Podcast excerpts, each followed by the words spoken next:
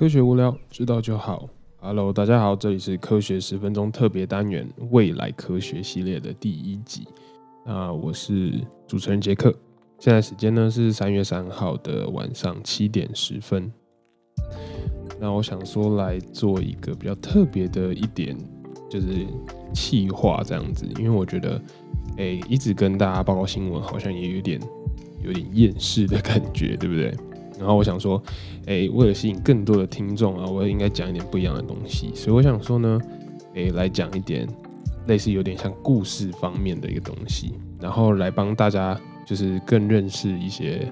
新的呃科学的东西，然后未来科学的发展，就是主主要我会想比较着重在就是来讨论。用这些故事来讨论，说未来的科学发展会不会有一些突破性的创新之类的东西，这样子。好，那今天呢，第一集我们要来讲的是神经科学。大家都知道，人类的大脑，其实我们对人类大脑的认识真的算是很少很少。那在一九六零年的开始的时候呢，其实才刚开始有神经系统的这个概念。所以在一九六零年之前呢，大家对大脑其实是一无所知的，就像是呃还没有望远镜之前，人类对于太空的想象，就是都只充满着想象，而没有一个实际看到的东西。那超过了就是一百年前，其实都没有一个适当的工具来去研究我们的大脑到底是怎么运作的。那现在呢？经过有些科技的进步啦，有 function MRI 就是核磁共振系统，CT 电脑断层，PET 啦，SPECT 就是 SPECT 之类的一些大脑呃断层扫描或者是显影的工具，那让生医呃科学家呢跟医生都慢慢的能走进到诶大脑的世界里面。那这些就是断层扫描啦，或者是一些。呃，建构的模型让我们去知道了脑细胞是怎么跟另外一个脑细胞做一个连接。那慢慢的神经元就被发现出来了，神经细胞也被发现了。那神经元是如何传透过这些电流传递讯号，然后又是怎么样去沟通？然后大脑的哪些区域负责哪一些部分？其实都是近一百年来的科学的进步，才让我们有一个深入的更深一步的了解。这样子，那。现在，尤其是现在进到二零二零年之后，AI 的加持啊，神经元模型的建构，甚至是一些三 D 列印的部分，让我们对于大脑都有更多的了解。那其实就是像一个很有名的神经科学家 Christoph 说的，其实我们对大脑神经的了解，其实才刚脱离了婴儿期，然后我们慢慢的要进入幼儿期的一个状态。其实呢，我们对于大脑的认识。都没有我们比黑洞的认识还要多，所以其实我在这边就想到一件事情，就是我们一直在往外寻找一些可能性嘛，就是像 Elon Musk 最近说的，哎，我们想要在什么时候上火星，对不对？然后我们未来就是要往火星去探索，去往更大的宇宙去探索。那其实我就想说，哎。看看完了这一些报道了，这些新闻还有科学的认识之后呢，我就想说，其实很多的部分我们是在往内探索，也是很重要的。可是好像没有很多人去注意到这一块，大家都是想要往外往外找个东西。但是其实我觉得人类的身体里面，像是因为我本身就是做呃细胞啦、癌症相关的研究嘛，其实我就觉得，其实人人类的细胞到底是怎么。怎么互相作用的？怎么样形成形塑成一个人？尤其是大脑的部分，那又是更……我觉得有时候其实我们要反思一下自己的内在，而不是就是一直在往外寻找一些东西。这是我个人的看法了。所以呢，哎，这个科学家呢就建构出了一些大脑的地图网，利用我们的这些模型啦，或者是运算系统，然后建构了出哎神经元的。呃，一些网路连接这样，那他们叫做 connectome，那 connect 就是连接的意思嘛。那通常后面加什么 om，像是 gene genome，就是一个很大的一个网络的意思，就是反正一个资料库的一个感觉。那 connectome 神经元连接的网络，就是现在科学家一直在想办法去建构出来的一个东西。那大脑是如何去沟通的？神经元是如何跟一个神经元跟这个神经元连接？那要怎么样？因为会有疾病的问，大脑的疾病问题造成了两个神经元的短路，这样子的东西，其实就是慢慢的、慢慢的在被了解。那以前呢，觉得说大脑，以前科学家觉得大脑中的每一个点，我们都要了解这个点到底是干嘛的，那个点那个区域是要干嘛的。那其实发现呐，通往从这个点到这个点，怎么样连接的这个路、这个路线、这个网路，其实是更重要的一件事情。那知道了这些网路之后啊，其实我们就可以开始研究说，诶，哪些网路在哪呃出现问题，然后会出现哪些脑部的疾病。那在未来的话呢，我们更知道这些东西之后，我们就可以想办法去把这些神经元的网路修好，像是电路板一样，怎么把它把短路修好这样子。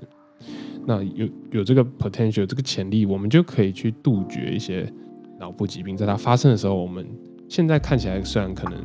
就是一个不可逆的反应，呃呃疾病，但是我们可能在未来的时候，我们有办法把它修好。好，那我就想说，哎，来跟大家讲一个故事。那这个故事其实我在 Science News 上面看到的。那他 Sarah 呢？呃，其实，呃，故事的背景就是在讲一个类似神经科学未来的发展。好，那故事是这样子的：Sarah 是一位新手妈妈，她生完小孩之后出现了产后的忧郁症，她没有办法开心的生活，她不吃不喝也没有关系。然后他自己一个人常常就待在黑暗的房间里面，不停的产生一些忧郁的情绪，有像是黑洞一般把他吸进去，然后他没有办法脱离，连他自己生的小 baby 啊小孩都没有办法让他正常生活，让他开心起来。所以在未来的世界，他决定说：“哎，Sarah 决定去看神经科医生这样子。”那跟医生一起决定说：“哎，我们尝试使用新的一个技术。”用纳米机器人来去解决忧郁这样的问题。那具体来说是怎么做的呢？把纳米机器人打入到 Sarah 的身体里面，然后你利用磁力的方式把这些纳米机器人引导到呃脑部的位置，然后你用一个强力的超音波打一下，让这些纳米机器人从协议中进到大脑里面。那机器人很快的开始针对 Sarah 的大脑开始进行了扫描，各种侦测。那，呃，医生就变成说是一个远端遥控的方式去看，哎，这些大脑有什么问题，扫出了什么东西。那很快的，这些纳米机器人就找到了某一些 Sarah 大脑里面有一些出错的电流，然后开始进行修复。打入了纳米机器人的不久之后呢，Sarah 就开始会笑了，他开始有开心的情绪出来了。虽然说有时候就是短路的时候呢。还是会在不对的场合啦，跟不对的时间，表达出可能忧郁或者是大笑，就是一种很极端的情绪。可是慢慢的，他们的家人，Sarah 的家人跟他的小孩都慢慢发现说，Sarah 的明显心情他变得很稳定，而且心情会变好。那那些麻木跟忧郁的黑暗面、黑洞的感觉都慢慢的消失了。Sarah 开始可以陪着自己小孩开心的去上幼稚园，然后他。从来都没有感受到如此的开心、如此的愉悦的这个感觉、幸福的感觉。好，故事到这边就大概告一个段落。那虽然说，哎，这个故事听起来很抽象，但是其实我们神经科学就是往这个路上在迈进。那我们回到现在，我们就现实，还是要来看一下现实。科学家其实在尝试利用电极的植入 （electro），就是。一个小小的那个就是电极片，然后去植入到大脑里面，想办法去改变大脑神经元电流。对这种尝试叫做 Deep Brain Stimulation（DBS）。那目前他们用在治疗，呃，医生用来治疗痉挛啊，跟 Parkinson's 的一些不正常的抖动，或者是你不能控制身体的一些疾病，其实都有一些显著的效果。只是呢，呃。用呃电极去，就是用用纳米机器人这种方法还没有真的实际上做出来。目前科学家就只能用植入电极的方式去改变单一区域的一个电流，它没有办法像我们刚刚讲的纳米机器人去做一个整个大脑的扫描。那刚刚有讲到，就是诶，这些纳米机器人其实可以有效的去改变 Sarah 的一个忧郁的情绪、一个心情。那其实呢，这个实验在一九四八年哥伦比亚大学，他就有用一样是呃，不是纳米机器人，当然他用那个小电极片去植入到病人的大脑里面，就是忧郁症大脑呃，忧郁症病人的大脑里面，然后。呃，不停的测试之后呢，他们找到了这个忧郁这个病人常常忧郁的大脑活化区，然后呢，去用电流慢慢的去改善这个病人的心情。那其实是非常非常有效的。那但是，呃，过了三年之后，这个电极就出现一些问题，因为毕竟它是一个外来的东西，然后你把它放进身体里面，那相容性在一九四八年的时候，这些材料也还没有。研究的这么透彻，所以就是呃，过了三年之后，这个电极就开始损坏，所以不得不他们就只能把它移除掉。那这个实验那时候，在一九四八年，一定就是造成了很大的一个轰动嘛。它居然可以用电流的方式去调控一个人的心情，去调整一个人的呃想法，也你可以这样说。但是难呢，就难在。每个人大脑运作的方式其实都不太一样，所以就算到了现在，他们也不能说哦，我我们来扫描一下你的大脑，然后我们把电极插进去就可以改变你的心情，并不是这样子的。因为每个人大脑运作的方式都不一样，然后可能同一个疾病或是同一个心情，每个人大脑神经活化的区域都不太一样，所以我们就需要配合现在的 computational 的一些模型建构。为每个人去建构每个人的大脑网络，才可以往下一步去迈进。那其实现在有出现一些嗯小小的装置，像是 Neural Dust 这个，它是一个小微电极，然后它可以侦测老鼠的各种神经还有肌肉的讯号传递，然后是怎么活动的。那有像 Neural Pixels，它已经可以把这个电极植入老鼠大脑之后呢，你就可以在电脑上面看到所有老鼠大脑的一些。呃，电的讯号的流动，然后有一个东西呢是 Neural Lace，它更是一个很小很小很小的一个针，然后可以很方便的去放到老鼠的大脑中，甚至不用开什么很大的手术就可以直接注射进去。那在未来呢，这些东西其实都呃，我们都很想要把它用在人体的身上，所以到时候呢，每个人其实都会产生一个自己的大脑地图网。有点像个人化医疗，那可能到那时候，医生就带调出来的不是什么你的病历，就是调出一个你的你的大脑神经元的感觉，然后呢，随时就可以看到说，哎，你现在这个地方不太对劲，那我们就来这个对这个地方，我们该做一些什么治疗或者是什么呃电流的调整，马上的就可以对对症下药的这种感觉。所以对于什么神经损伤啦，或者是诶，植物人呐，跟一些半身不遂、进了车祸或者是一些脑部损伤的呃一些病患，其实在未来都很有可能是呃用纳米机器人也好，或者是用微电极的处理方式也好，就是慢去修复这些我们所谓不可不可逆的一些疾病，都是还有都是很有可能就是在未来出现的。那其实呢，就是这个故事讲到这边，呃，我就想到一个问题。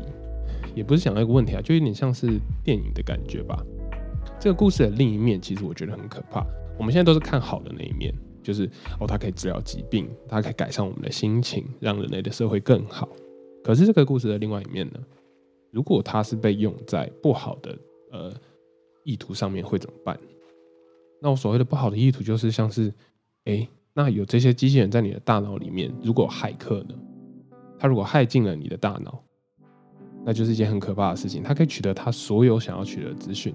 我觉得以后甚至连记忆都可以被夺取，就是被存取，然后被，因因为你能存下来，就有可能被偷走嘛。所以记忆有可能被偷偷走，有可能被偷天换日换成另外一个人的记忆。那我觉得那又是另外一个故事了。或者是什么？这些机器人难道就一定会百分之一百，就是 hundred percent 的？Functionally working at like 很久的一段一段时间吗，也不一定嘛。那如果这些机器人失控了，它哪怕是一个地方出了错，或者是坏掉，那会不会产生一些对人类产生一些更大的伤害？那又或者是像是电影一样，如果机这些 AI 慢慢的发展出了一些他们自己的 learning pattern，然后他们慢慢的去在就是偷偷的改你的大脑，你是没有不会发觉的，然后变成全面的掌握人类那种，你都你都不知道你自己被被当成奴隶这样的感觉。所以其实